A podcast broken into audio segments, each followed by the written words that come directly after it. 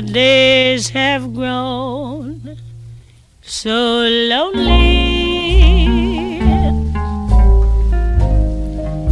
For you I cry, for you only. Hi, my dear friends. Happy Chinese New Year. And this is Joke Plus.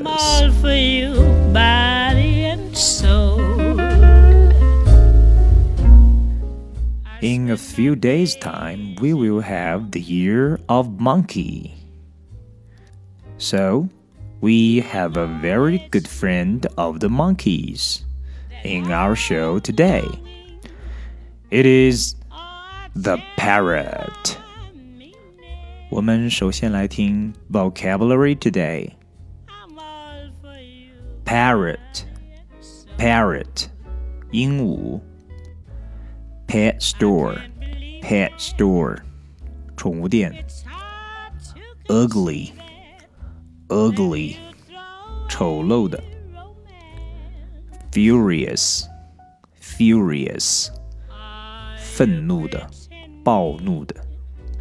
Storm, storm, 本来是暴风的意思，在这里，在这里可以表示怒气冲冲的走。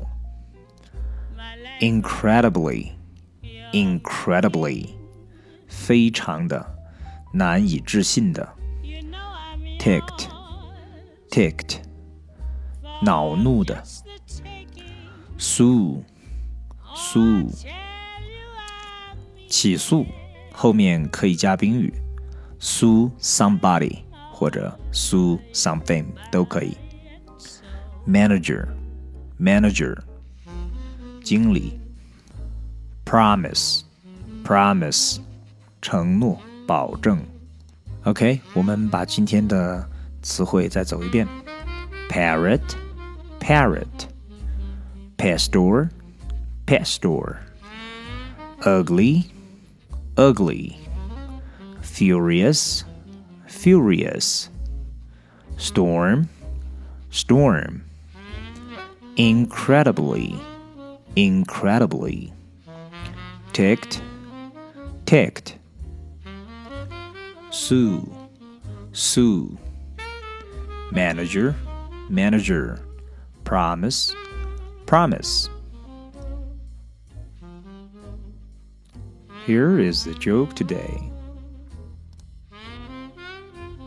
A lady is walking down the street to work, and she sees a parrot in a pet store. The parrot says to her, Hey, lady, you are really ugly.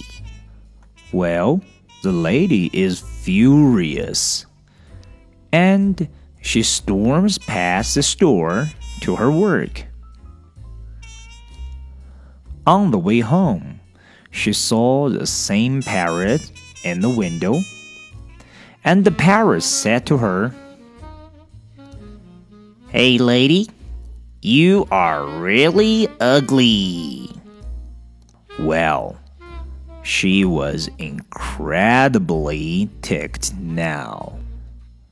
The next day, she saw the same parrot, and the parrot said to her, Hey, lady, you are really ugly. The lady was so ticked that she went into the store and said that she would sue the store and kill the bird. The store manager said, Haven't you seen it? That's not good. And promised he wouldn't say it again. When the lady walked past the store after work, the parrot said to her, Hey, lady. And it's for you. She paused and said, Yes? And the bird said, You know. Tell you I mean it. 一位女士在 路过宠物店的时候，多次被里面的一只鹦鹉说它长得丑。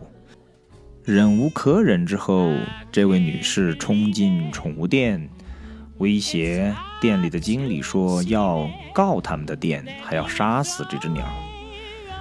宠物店经理向她保证，这只鸟永远不会再讲这样的话，不会再说它丑。这样，女士才罢休。但是在再一次路过这个宠物店的时候，那只鹦鹉又对她说：“Hey, lady。”女士问他怎么样？这只鸟说：“你知道的。” That's the joke today. Thank you for your time and patience. This is Joke Plus, and I am Stug from Super School. See you next time.